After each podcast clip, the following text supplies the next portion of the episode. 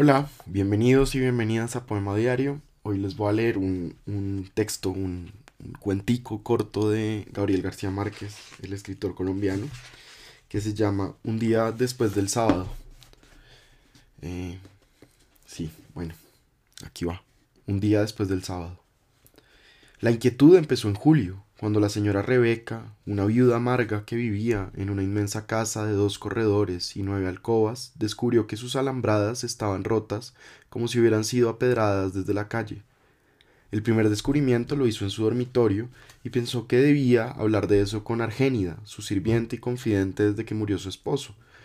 Después, removiendo cachivaches, pues desde hacía tiempo la señora Rebeca no hacía nada distinto que remover cachivaches, advirtió que no solo las alambradas de su dormitorio, sino todas las de la casa estaban deterioradas. La viuda tenía un sentido académico de la autoridad, heredado tal vez de su bisabuelo paterno, un criollo que en la guerra de independencia peleó al lado de los realistas e hizo después un penoso viaje a España con el propósito exclusivo de visitar el palacio que construyó Carlos III en San Ildefonso. De manera que cuando descubrió el estado de las otras alambradas, no pensó ya en hablar con Argénida, sino que se puso el sombrero de paja con minúsculas flores de terciopelo y se dirigió a la alcaldía a dar cuenta del atentado. Pero al llegar ahí, vio que el mismo alcalde, sin camisa, peludo y con una solidez que a ella le pareció bestial, se ocupaba de reparar las alambradas municipales, deterioradas como las suyas. La señora Rebeca irrumpió en la sórdida y revuelta oficina y lo primero que vio fue un montón de pájaros muertos sobre el escritorio. Pero estaba ofuscada, en parte por el calor y en parte por la indignación que le produjo la ruina de sus alambradas, de manera que no tuvo tiempo de estremecerse ante el inusitado espectáculo de los pájaros muertos sobre el escritorio. Ni siquiera le escandalizó la evidencia de la autoridad degradada a lo alto de una escalera, reparando las redes metálicas de la ventana con un rollo de alambre y un destornillador, ella no pensaba ahora en otra dignidad que en la suya. Encarnecida en sus alambradas y su ofuscación le impidió incluso relacionar las ventanas de su casa con las de la alcaldía. Se plantó con discreta solemnidad a dos pasos de la puerta, en el interior de la oficina, y apoyada en el largo y guarnecido mango de su sombrilla, dijo Necesito poner una queja. Desde el tope de la escalera, el alcalde volvió el rostro congestionado por el calor no manifestó emoción alguna ante la presencia insólita de la viuda en su despacho. Con sombría negligencia siguió desprendiendo la red estropeada y preguntó desde arriba ¿Qué es la cosa? Que los muchachos del vecindario rompieron las alambradas. Entonces el alcalde volvió a mirarla.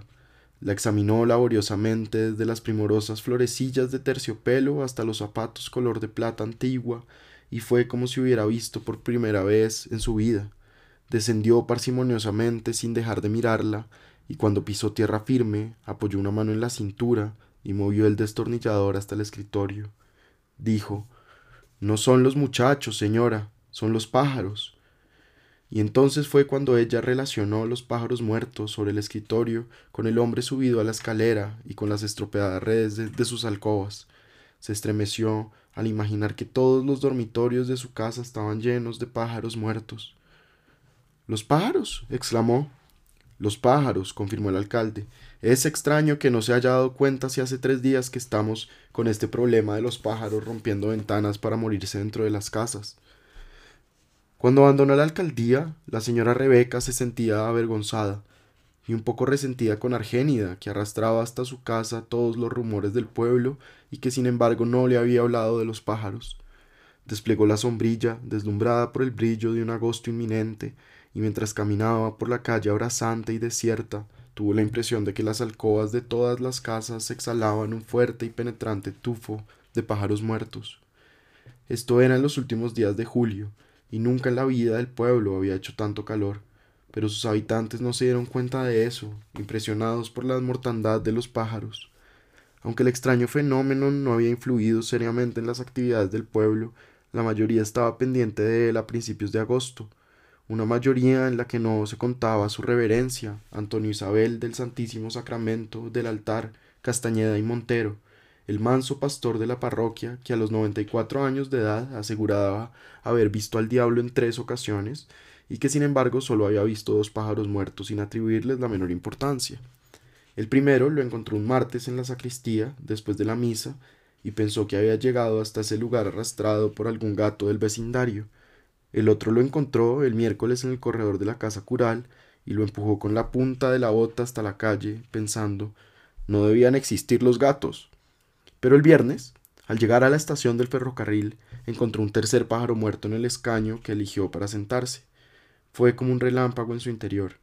Cuando agarró el cadáver por las patitas, lo alzó hasta el nivel de sus ojos, lo volteó, lo examinó y pensó sobresaltado. Caramba, es el tercero que encuentro en esta semana. Desde ese instante empezó a darse cuenta de lo que estaba ocurriendo en el pueblo, pero de una manera muy imprecisa, pues el padre Antonio Isabel, en parte por la edad y en parte porque aseguraba haber visto el diablo en tres ocasiones, cosa que al pueblo le parecía un tanto dislocada, era considerado por sus feligreses como un buen hombre, pacífico y servicial, pero que andaba habitualmente por las nebulosas, pues se dio cuenta de que algo ocurría a los pájaros. Pero incluso entonces no creyó que aquello fuera tan importante como para que mereciera un sermón. Él fue el primero que sintió el olor. Lo sintió en la noche del viernes, cuando despertó alarmado, interrumpido su liviano sueño por una tufarada nauseabunda, pero no supo si atribuirlo a una pesadilla o a un nuevo y original recurso satánico para perturbar su sueño. Olfateó a su alrededor y se dio vuelta en la cama, pensando que aquella experiencia podría servirle para un sermón. Podría ser, pensó, un dramático sermón sobre la habilidad de Satán para filtrarse en el corazón humano por cualquiera de los cinco sentidos. Cuando se paseaba por el atrio al día siguiente, antes de la misa, oyó hablar por primera vez de los pájaros muertos. Estaba pensando en el sermón, en Satanás y en los pecados que pueden cometerse por el sentido del olfato cuando yo decir que el mal olor nocturno era de los pájaros recolectados durante la semana. Y se le formó en la cabeza un confuso revoltijo de prevenciones evangélicas, de malos olores y de pájaros muertos, de manera que el domingo tuvo que improvisar sobre la caridad una parrafada que él mismo no entendió muy a las claras, y se olvidó para siempre de las relaciones entre el diablo y los cinco sentidos. Sin embargo, en algún sitio muy remoto de su pensamiento debieron de quedar agazapadas aquellas experiencias.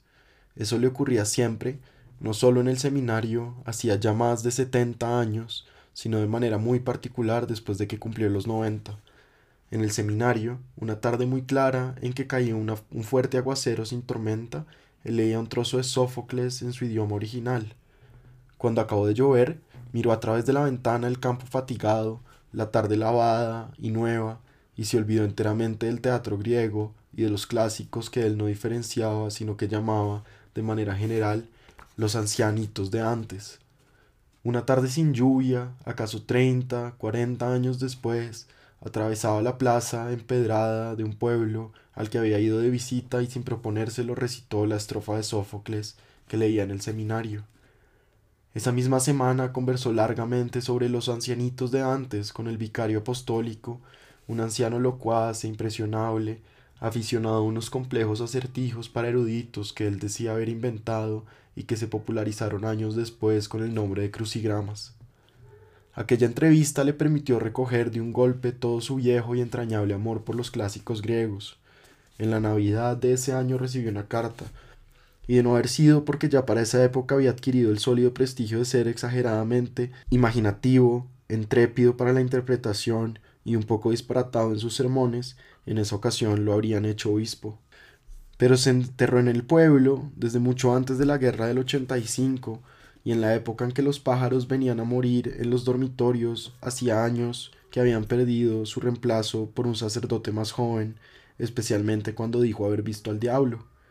Desde entonces comenzaron a no tenerlo en cuenta, cosa que él no advirtió de una manera muy clara, a pesar de que todavía podía descifrar los menudos caracteres de su brevario sin necesidad de anteojos. Siempre había sido un hombre de costumbres regulares, pequeño, insignificante, de huesos pronunciados y sólidos y ademanes reposados y una voz sedante para la conversación, pero demasiado sedante para el púlpito. Permanecía hasta la hora del almuerzo, echando globos en su alcoba, tirado a la bartola, en una silla de lona y sin otras prendas de vestir que unos largos pantaloncillos de sarga con los bocapiernas amarradas a los tobillos. No hacía nada salvo decir la misa. Dos veces a la semana se sentaba en el confesionario, pero, pero hacía años que no se confesaba a nadie. Él creía sencillamente que sus feligreses estaban perdiendo la fe a causa de las costumbres modernas.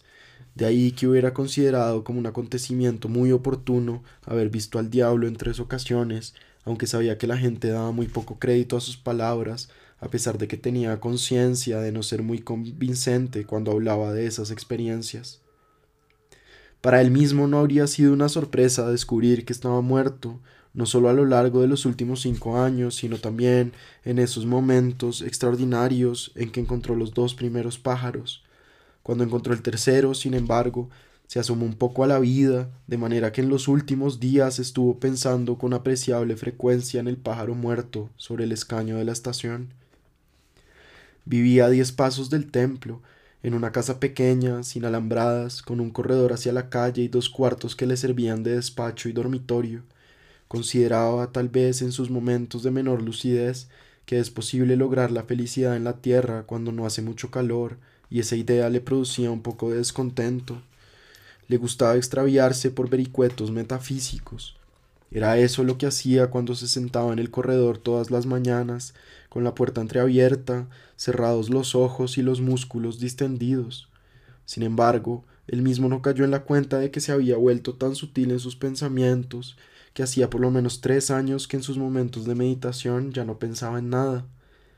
A las dos en punto, un muchacho atravesaba el corredor con un portacomidas de cuatro secciones que contenía lo mismo todos los días sopa de hueso con un pedazo de yuca, arroz blanco, carne guisada sin cebolla, plátano frito o bollo de maíz y un poco de lentejas que el padre Antonio Isabel del Santísimo Sacramento del altar no había probado jamás.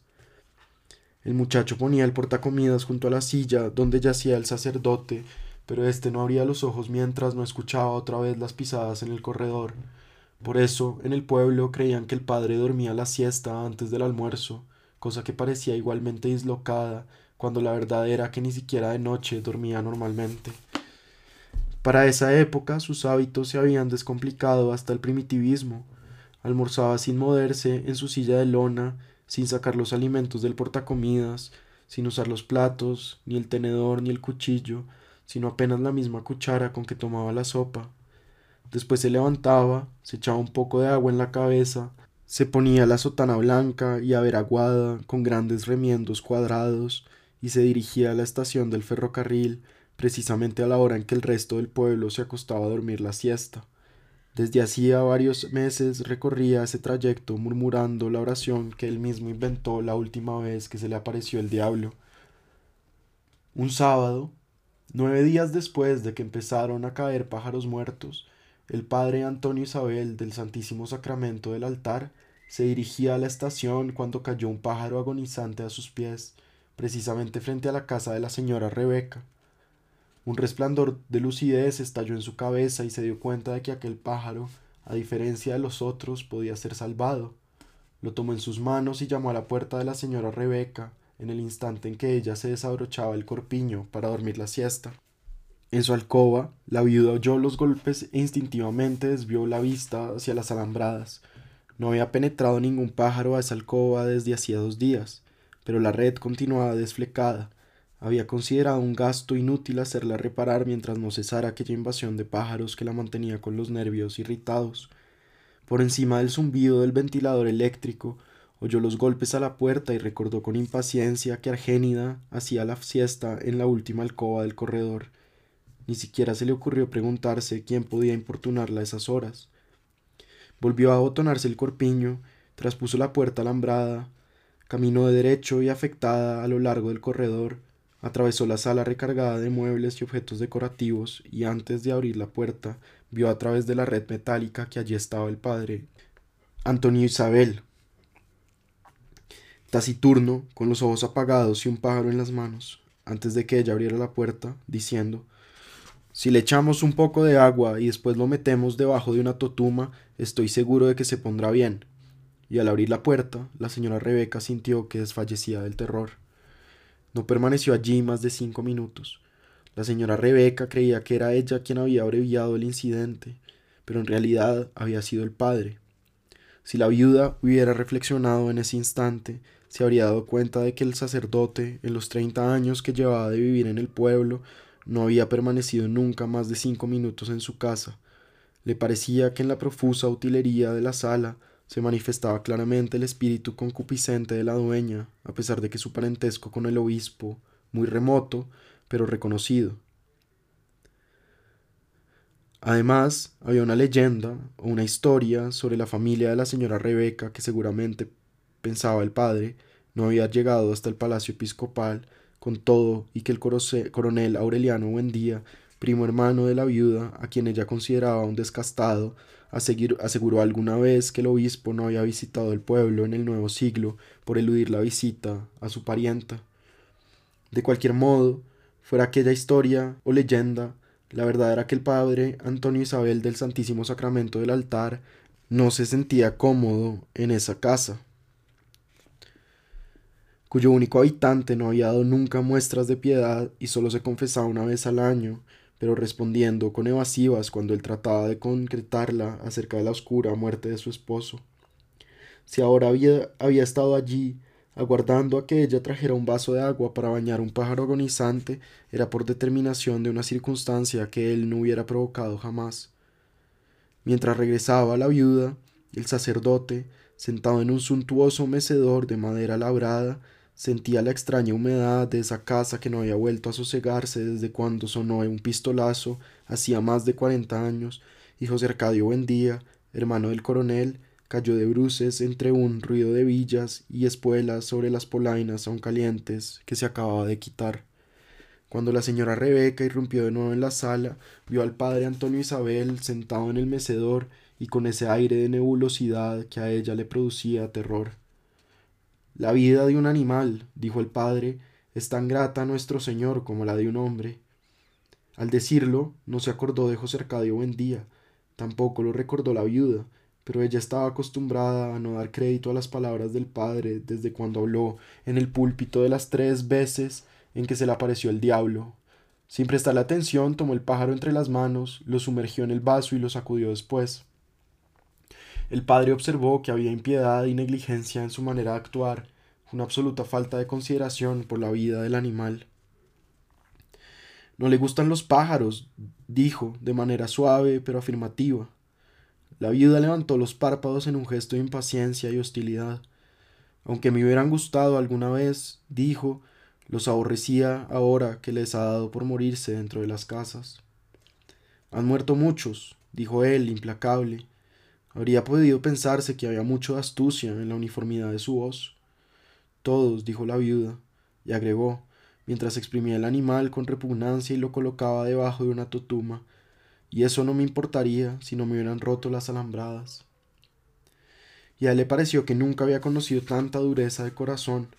Un instante después, teniéndole en su propia mano, el sacerdote se dio cuenta de que aquel cuerpo minúsculo e indefenso había dejado de latir.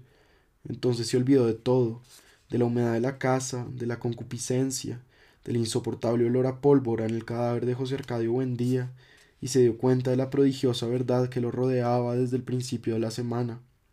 Allí mismo, mientras la viuda lo veía abandonar la casa con el pájaro muerto entre las manos y una expresión amenazante, él asistió a la maravillosa revelación de que sobre el pueblo estaba cayendo una lluvia de pájaros muertos, y de que él, el ministro de Dios, el predestinado que había conocido la felicidad cuando no hacía calor, había olvidado enteramente el Apocalipsis. Ese día fue a la estación, como siempre, pero no se dio cuenta cabal de sus actos. Sabía confusamente que algo estaba ocurriendo en el mundo, pero se sentía embotado, bruto, indigno del instante. Sentado en el escaño de la estación trataba de recordar si había lluvia de pájaros muertos en el Apocalipsis, pero lo había olvidado por completo. De pronto pensó que el retraso en casa de la señora Rebeca le había hecho perder el tren y estiró la cabeza, por encima de los vidrios polvorientos y rotos y vio en el reloj de la administración que aún faltaban doce minutos para la una. Cuando regresó al escaño sintió que se asfixiaba. En ese momento se acordó de que era sábado. Movió por un instante su abanico de palma trenzada, perdido en sus oscuras nebulosas interiores. Y después se desesperó de los botones de su sotana, y de los botones de sus botas y de sus largos y ajustados pantaloncillos de sarga y se dio cuenta, alarmado, de que nunca en su vida había sentido tanto calor. Sin moverse del escaño se desabotonó el cuello de la sotana, extrajo de la manga el pañuelo y se enjugó el rostro congestionado, pensando en un instante de iluminado patetismo que tal vez estaba asistiendo a la elaboración de un terremoto. Había leído eso en alguna parte, sin embargo, el cielo estaba despejado, un cielo transparente y azul del que misteriosamente habían desaparecido todos los pájaros.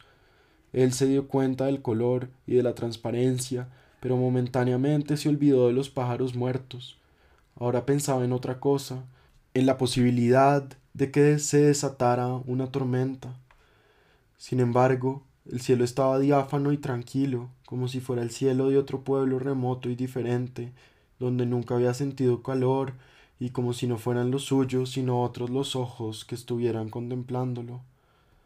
Después miró hacia el norte, por encima de los techos de palma y zinc oxidado, y vio la lenta, la silenciosa, la equilibrada mancha de gallinazos sobre el muladar. Por alguna razón misteriosa sintió que en ese instante revivían en él las emociones que experimentó un domingo en el seminario, poco antes de recibir las órdenes menores. El rector lo había autorizado para hacer uso de su biblioteca particular, y él permanecía durante horas y horas, especialmente los domingos, sumergido en la lectura de unos libros amarillos, olorosos a madera envejecida y con anotaciones en latín hechas con los garabatos minúsculos y erizados del rector. Un domingo, después de que había leído durante todo el día, entró el rector a la habitación y se apresuró, azorado, a recoger una tarjeta que evidentemente se había caído entre las páginas del libro que él leía. Presenció la ofuscación de su superior con discreta indiferencia, pero alcanzó a leer la tarjeta. Solo había una frase escrita en tinta morada con letra nítida y recta. Madame Yvette est morte ce nuit. Más de medio siglo después, Viendo una mancha de gallinazos sobre un pueblo olvidado, se acordó de la expresión taciturna del rector, sentado frente a él, malva al crepúsculo y con la respiración imperceptiblemente alterada. Impresionado por aquella asociación, no sintió entonces calor, sino precisamente todo lo contrario, un mordisco de hielo en las ingles y la planta de los pies. Sintió pavor, sin saber cuál era la causa, precisa de ese pavor, enredado en una maraña de ideas confusas entre las que era imposible diferenciar una sensación nauseabunda y la pezuña de Satanás atascada en el barro y un tropel de pájaros muertos cayendo sobre el mundo mientras él, Antonio, Isabel del Santísimo Sacramento del altar, permanecía indiferente a ese acontecimiento. Entonces irguió, levantó una mano asombrada como para iniciar un saludo que se perdió en el vacío y exclamó aterrorizado el judío errante. En ese momento pitó el tren. Por primera vez en muchos años él no lo oyó, lo vio entrar en la estación envuelto en una densa humareda y oyó la granizada de cisco contra las láminas de zinc oxidado. Pero eso fue como un sueño remoto e indescifrable del cual no despertó por completo hasta esa tarde, un poco después de las cuatro, cuando dio los últimos toques al formidable sermón que pronunciaría el domingo, Ocho horas después fueron a buscarlo para que administrara la extremaución a una mujer. De manera que el padre no supo quién llegó esa tarde en el tren. Durante mucho tiempo había visto pasar los cuatro vagones desvencijados y descoloridos, y no recordaba que alguien hubiera descendido de ellos para quedarse, al menos en los últimos años. Antes era distinto, cuando podía estar una tarde entera viendo pasar un tren cargado de banano, 140 vagones cargados de frutas, pasando sin parar hasta cuando pasaba, ya entrada la noche, el último vagón con un hombre colgando una lámpara verde. Entonces veía el pueblo al otro lado de la línea, ya encendidas las luces, y le parecía que con solo verlo pasar, el tren lo había llevado a otro pueblo. Tal vez de ahí vino su costumbre de asistir todos los días a la estación incluso después de que ametrallaron a los trabajadores y se acabaron las plantaciones de bananos y con ellas los trenes de 140 vagones y quedó apenas ese tren amarillo y polvoriento que no traía ni se llevaba a nadie. Pero ese sábado llegó alguien. Cuando el padre Antonio Isabel del Santísimo Sacramento del altar se alejó de la estación, un muchacho apacible, con nada de particular aparte de su hambre, lo vio desde la ventana del último vagón en el preciso instante en que se acordó de que no comía desde el día anterior. Pensó, si hay un cura debe haber un hotel. Y descendió del vagón y atravesó la calle abrazada por el metálico sol de agosto y penetró en la fresca penumbra de una casa situada frente a la estación donde sonaba el disco gastado de un gramófono. El olfato, agudizado por el hambre de dos días, le indicó que ese era el hotel, y ahí penetró sin ver la tablilla. Hotel Macondo, un letrero que él no había de leer en toda su vida. La propietaria estaba encinta con más de cinco meses. Tenía color de mostaza y la apariencia de ser idéntica a su madre cuando su madre estaba encinta de ella. Él pidió un almuerzo, lo más rápido que pueda, y ella, sin tratar de apresurarse, le sirvió un plato de sopa con un hueso pelado y picadillo de plátano verde. En ese instante pitó el tren. Envuelto en el vapor cálido y saludable de la sopa, él calculó la distancia que lo separaba de la estación e inmediatamente después se sintió invadido por esa confusa sensación de pánico que produce la pérdida de un tren. Trató de correr, llegó hasta la puerta angustiado, pero aún no había dado un paso afuera del umbral cuando se dio cuenta de que no había tiempo de alcanzar el tren. Cuando volvió a la mesa se había olvidado de su hambre. Vio junto al gramófono una muchacha que lo miraba sin piedad, con una horrible expresión de perro meneando la cola.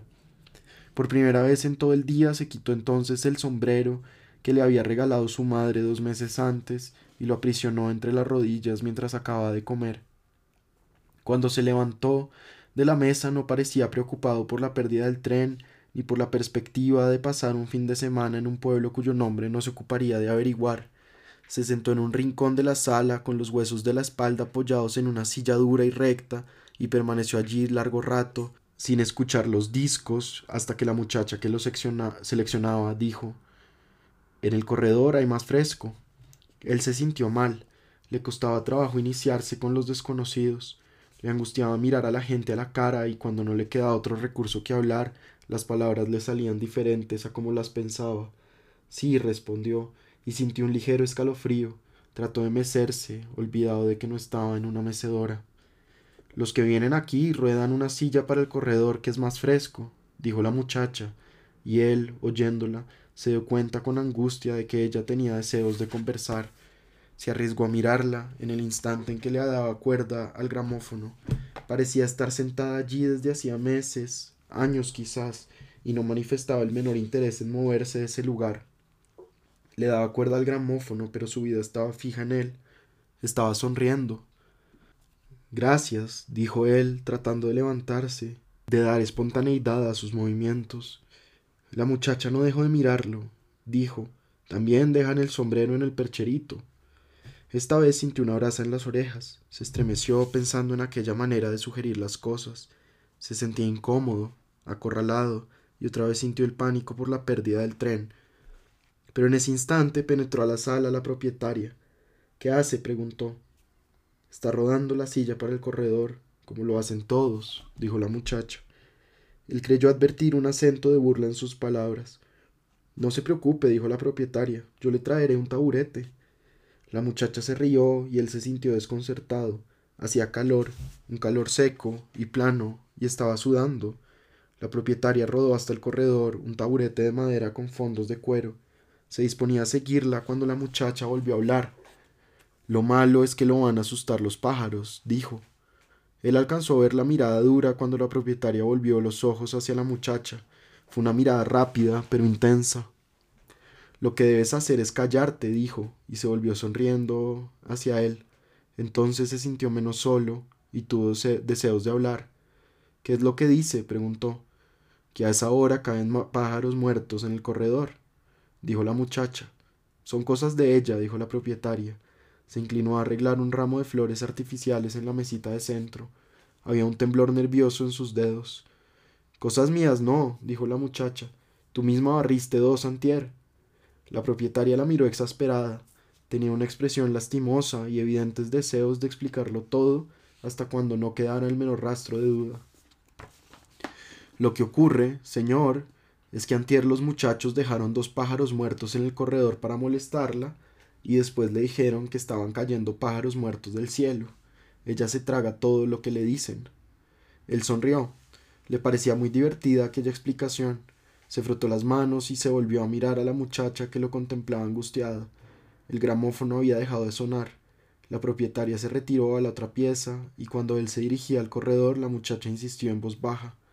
Yo los he visto caer, créamelo, todo el mundo los ha visto. Y él creyó comprender entonces su apego al gramófono y la exasperación de la propietaria. Sí, dijo compasivamente, y después, moviéndose hacia el corredor, yo también los he visto. Hacía menos calor afuera, a la sombra de los almendros, recostó el taburete contra el marco de la puerta, echó la cabeza hacia atrás y pensó en su madre, su madre postrada en el mecedor, espantando las gallinas con un largo palo de escoba, mientras sentía que por primera vez él no estaba en la casa. La semana anterior habría podido pensar que su vida era una cuerda lisa y recta, tendida desde la lluviosa madrugada de la última guerra civil en que vio al mundo entre las cuatro paredes de barro y caña brava de una escuela rural, hasta esa mañana de junio en que cumplió veintidós años y su madre llegó hasta el chinchorro para regalarle un sombrero con una tarjeta. A mi querido hijo, en su día. En ocasiones se sacudía la rumbre de la ociosidad y sentía nostalgia de la escuela, del pizarrón y del mapa, de un país superpoblado por los excrementos de las moscas y de la larga fila de jarros colgados en la pared debajo del nombre de cada niño. Allí no hacía calor, era un pueblo verde y plácido con unas gallinas de largas patas cenicientas que atravesaban el salón de clases para echarse a poner debajo del tinajero. Su madre era entonces una mujer triste y hermética. Se sentaba al atardecer a recibir el viento acabado de filtrar en los cafetales y decía Manaur es el pueblo más bello del mundo, y luego, volviéndose hacia él, viéndolo crecer sordamente en el chinchorro, cuando estés grande te darás cuenta de eso. Pero no se dio cuenta de nada, no se dio cuenta a los quince años, siendo ya demasiado grande para su edad, rebosante de esa salud insolente y atolondrada que da la ociosidad. Hasta cuando cumplió los veinte años su vida no fue nada esencialmente distinta a unos cambios de posición en el chinchorro, pero para esa época su madre, obligada por el reumatismo, abandonó la escuela que había atendido durante 18 años, de manera que se fueron a vivir a una casa de dos cuartos con un patio enorme, donde criaron gallinas de patas cenicientas, como las que atravesaban el salón de clases. El cuidado de las gallinas fue su primer contacto con la realidad, y había sido el único hasta el mes de julio en que su madre pensó en la jubilación y consideró que ya el hijo tenía suficiente sagacidad para gestionarla. Él colaboró de manera eficaz en la preparación de los documentos y hasta tuvo el tacto necesario para convencer al párroco de que alterara en seis años la partida de bautismo de su madre, que aún no tenía edad para la jubilación. El juez recibió las últimas instrucciones, escrupulosamente pormenorizadas por la experiencia pedagógica de su madre, inició el viaje hacia la ciudad con doce pesos, una muda de ropa, el legajo de documentos y una idea enteramente rudimentaria de la palabra jubilación que él interpretaba en bruto como una determinada cantidad de dinero que debía entregarle el gobierno para poner una cría de cerdos. Adormilado en el corredor del hotel, entorpecido por el bochorno, no se había detenido a pensar en la gravedad de su situación. Suponía que el percance quedaría resuelto al día siguiente con el regreso del tren, de suerte que ahora su única preocupación era esperar el domingo para reanudar el viaje y acordarse jamás de ese pueblo donde hacía un calor insoportable. Un poco antes de las cuatro cayó en un sueño incómodo y pegajoso, pensando mientras dormía que era una lástima no haber traído el chinchorro. Entonces fue cuando se dio cuenta de que había olvidado en el tren el envoltorio de la ropa y los documentos de la jubilación. Despertó abruptamente, sobresaltado, pensando en su madre y otra vez acorralado por el pánico. Cuando rodó el asiento hasta la sala se habían encendido las luces del pueblo. No conocía el alumbrado eléctrico, de manera que experimentó una fuerte impresión al ver las bombillas pobres y manchadas del hotel.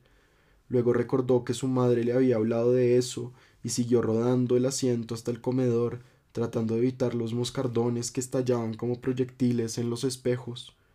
Comió sin apetito, ofuscado por la clara evidencia de su situación, por el calor intenso, por la amargura de aquella soledad que padecía por primera vez en su vida. Después de las nueve fue conducido al fondo de la casa, a un cuarto de madera empapelado, con periódicos y revistas. A la medianoche se hallaba sumergido en un sueño pantanoso y febril, mientras a cinco cuadras de allí el padre Antonio, Isabel del Santísimo Sacramento del altar, tendido boca arriba en su catre, pensaba que las experiencias de esa noche reforzaban el sermón que tenía preparado para las siete de la mañana. El padre reposaba con sus largos y ajustados pantaloncillos de sarga entre el denso rumor de los zancudos, un poco antes de las doce había atravesado el pueblo para administrar la extrema unción a una mujer y se sentía exaltado y nervioso, de manera que puso los elementos sacramentales junto al catre y se acostó a repasar el sermón. Permaneció así varias horas, tendido boca arriba en el catre hasta cuando oyó el horario remoto de un alcaraván en la madrugada. Entonces trató de levantarse, se incorporó penosamente y pisó la campanilla, y se fue de bruces contra el suelo áspero y sólido de la habitación. Apenas se dio cuenta de sí mismo cuando experimentó la sensación cerebrante que le subió por el costado. En ese momento tuvo conciencia de su peso total, juntos el peso de su cuerpo y de sus culpas y de su edad. Sintió contra la mejilla la solidez del suelo pedregoso que tantas veces, al preparar sus sermones, le había servido para formarse una idea precisa del camino que conduce al infierno. Cristo, murmuró asustado, pensando, seguro que nunca más podré ponerme en pie. No supo cuánto tiempo permaneció postrado en el suelo, sin pensar en nada, sin acordarse siquiera de implorar una buena muerte. Fue como si, en realidad, hubiera estado muerto por un instante, pero cuando recobró el reconocimiento ya no sentía dolor ni espanto, vio la raya lívida debajo de la puerta, oyó remoto y triste el clamor de los gallos, y se dio cuenta de que había de que estaba vivo y de que recordaba perfectamente las palabras del sermón. Cuando descorrió la tranca de la puerta, estaba amaneciendo, había dejado de sentir dolor y hasta le parecía que el golpe lo había descargado de su ancianidad. Toda la bondad los extravíos y los padecimientos del pueblo penetraron hasta su corazón cuando tragó la primera bocanada de aquel aire que era una humedad azul llena de gallos. Luego miró en torno suyo para reconciliarse con la soledad y vio la tranquila penumbra del amanecer, uno, dos, tres pájaros muertos en el corredor. Durante nueve minutos contempló los tres cadáveres, pensando, de acuerdo con el sermón previsto, que aquella muerte colectiva de los pájaros necesitaba una, una expiación. Luego caminó hasta el otro extremo del corredor, recogió los tres pájaros muertos y regresó a la tinaja y la destapó, y uno tras otro echó los pájaros en el agua verde y dormida, sin conocer exactamente el objetivo de aquella acción. Tres y tres hacen media docena en una semana, pensó, y un prodigioso relámpago de lucidez le indicó que había empezado a padecer el gran día de su vida. A las siete había empezado el calor. En el hotel, el único comensal aguardaba el desayuno. La muchacha del gramófono no se había levantado aún. La propietaria se acercó y en ese instante parecía como si estuvieran sonando dentro de su vientre abultado las siete campanadas del reloj. Siempre fue que lo dejó el tren, dijo con un acento de tardía conmiseración, y luego trajo el desayuno, café con leche, un huevo frito y tajadas de plátano verde. Él trató de comer, pero no sentía hambre.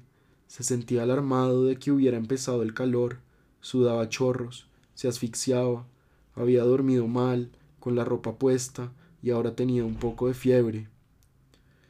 Sentía otra vez el pánico y se acordaba de su madre, en el instante en que la propietaria se acercó a recoger los platos, radiante dentro de su traje nuevo de grandes flores verdes.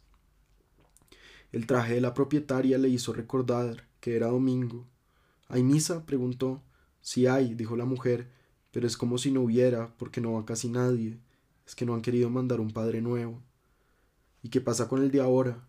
Que tiene como cien años y está medio chiflado, dijo la mujer, y permaneció inmóvil, pensativa, con todos los platos en una mano. Luego dijo el otro día juró en el púlpito que había visto al diablo, y entonces casi nadie volvió a misa. de manera que fue a la iglesia en parte por su desesperación y en parte por la curiosidad de conocer a una persona de cien años. Advirtió que era un pueblo muerto, con calles interminables y polvorientas y sombrías casas de madera con techos de zinc que parecían deshabitadas. Eso era el pueblo en domingo, calles sin hierba, casas con alambradas y un cielo profundo y maravilloso sobre un calor asfixiante. Pensó que no había ahí ninguna señal que permitiera distinguir el domingo de otro día cualquiera, y mientras caminaba por la calle desierta se acordó de su madre. Todas las calles de todos los pueblos conducen inexorablemente a la iglesia o al cementerio. En este instante desembocó en una pequeña plaza, empedrada con un edificio de cal, con una torre y un gallo de madera en la cúspide y un reloj parado a las cuatro y diez. Sin apresurarse atravesó la plaza, subió por los tres escalones del atrio e inmediatamente sintió el dolor del envejecido sudor humano revuelto con el olor del incienso y penetró en la tibia penumbra de la iglesia casi vacía. El padre Antonio Isabel del Santísimo Sacramento del altar acaba de subir al púlpito. Iba a iniciar el sermón cuando vio entrar a un muchacho con el sombrero puesto. Lo vio examinar con sus grandes ojos serenos y transparentes el templo casi vacío. Lo vio sentarse en el último escaño, la cabeza ladeada y las manos sobre las rodillas. Se dio cuenta de que era un forastero. Tenía más de veinte años de estar en el pueblo y habría podido reconocer a cualquiera de sus habitantes hasta por el olor por eso sabía que el muchacho que acaba de llegar era un forastero. En una mirada breve e intensa observó que era un ser taciturno y un poco triste, y que tenía la ropa sucia y arrugada. Es como si estuviera mucho tiempo de estar durmiendo. Con ella pensó, con un sentimiento que era una mezcolanza de repugnancia y de piedad. Pero después, viéndolo en el escaño, sintió que su alma desbordaba gratitud y se dispuso a pronunciar para él el gran sermón de su vida. Cristo, pensaba mientras tanto, permite que recuerde el sombrero para que no tenga que echarlo del templo, y comenzó el sermón. Al principio habló sin darse cuenta de sus palabras, ni siquiera se escuchaba a sí mismo, oía apenas la melodía definida y suelta que fluía de un manantial dormido en su alma desde el principio del mundo, Tenía la confusa certidumbre de que las palabras estaban brotando precisas, oportunas, exactas, en el orden y la ocasión previstos. Sentía que un vapor caliente le presionaba las entrañas, pero sabía también que su espíritu estaba limpio de vanidad y que la sensación de placer que le embargaba los sentidos no era soberbia, ni rebeldía, ni vanidad, sino el puro regocijo de su espíritu en nuestro Señor. En su alcoba la señora Rebeca se sentía desfallecer, comprendiendo que dentro de un momento el calor se volvería imposible. Si no se hubiera sentido arraigada al pueblo por un oscuro temor a la novedad, habría metido sus cachivaches en un baúl con naftalina y se hubiera ido a rodar por el mundo, como lo hizo su bisabuelo, según le habían contado. Pero íntimamente sabía que estaba destinada a morir en el pueblo, entre aquellos interminables corredores y las nueve alcobas cuyas alambradas, pensaba, haría reemplazar por vidrios erizados cuando cesara el calor, de manera que se quedaría allí, decidió, y esa era una decisión que tomaba siempre que ordenaba la ropa en el armario, y decidió también escribirle a mi ilustrísimo primo para que mandara un padre joven y poder asistir de nuevo a la iglesia con su sombrero de minúsculas flores de terciopelo y oír otra vez una misa ordenada y sermones sensatos y edificantes. Mañana es lunes, pensó, empezando a pensar de una vez en el encabezamiento de la carta para el obispo, encabezamiento que el coronel Buendía había calificado de frívolo e irrespetuoso cuando Argénida abrió bruscamente la puerta alambrada y exclamó Señora, dicen que el padre se volvió loco en el púlpito. La viuda volvió hacia la puerta, un rostro troñal y amargo, enteramente suyo. Hace por lo menos cinco años que está loco, dijo, y siguió aplicada la clasificación de su ropa, diciendo Debe ser que volvió a ver al diablo. Ahora no fue al diablo, dijo Argénida. ¿Y entonces a quién? preguntó la señora Rebeca, estirada, indiferente. Ahora dice que vio al judío errante. La viuda sintió que se le crispaba la piel, un tropel de revueltas ideas entre las cuales no podía diferenciar sus alambradas rotas, el calor, los pájaros muertos y la peste, pasó por su cabeza al escuchar esas palabras que no recordaba desde las tardes de su infancia remota. El judío errante, y entonces comenzó a moverse, lívida, helada, hacia donde Argenia la contemplaba con la boca abierta. Es verdad, dijo con una voz que se le subió de las entrañas. Ahora me explico por qué se están muriendo los pájaros.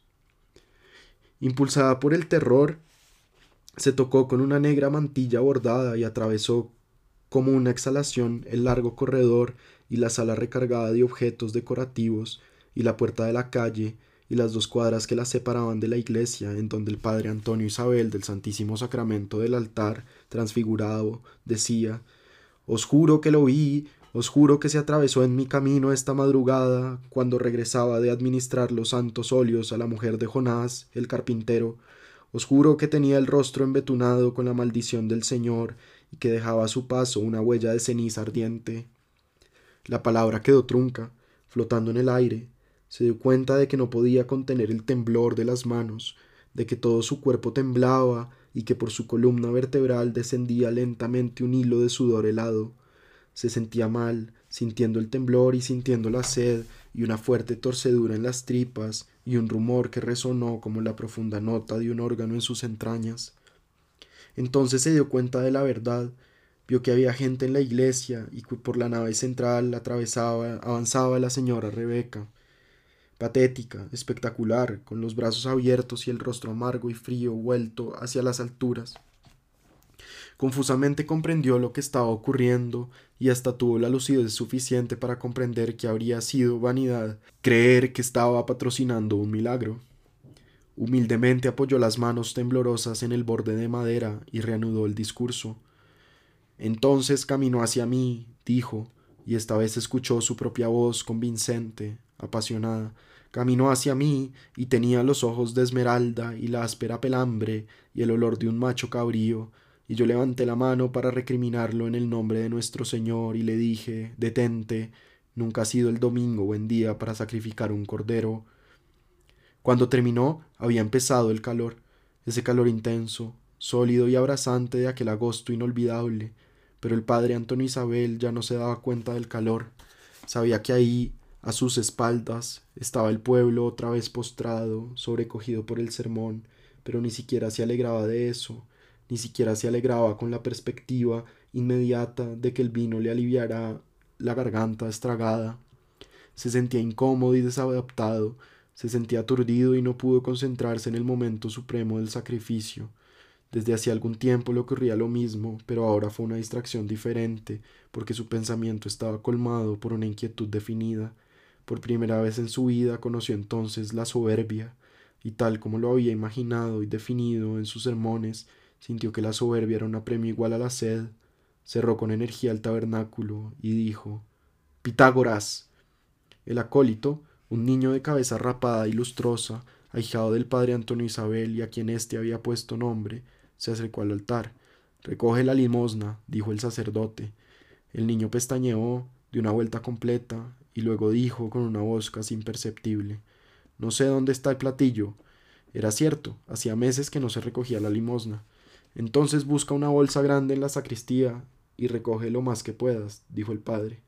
¿Y qué digo? dijo el muchacho.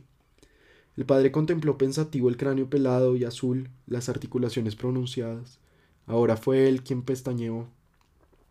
Di que es para desterrar al judío errante, dijo, y sintió que al decirlo soportaba un gran peso en su corazón, por un instante no escuchó nada más que el chisporroteo de los cirios en el templo silencioso y su propia respiración excitada y difícil. Luego, poniendo la mano en el hombro del acólito que lo miraba con los redondos ojos espantados, dijo Después coges la plata y se la llevas al muchacho que estaba solo al principio y le dices que ahí le manda el padre para que se compre un sombrero nuevo.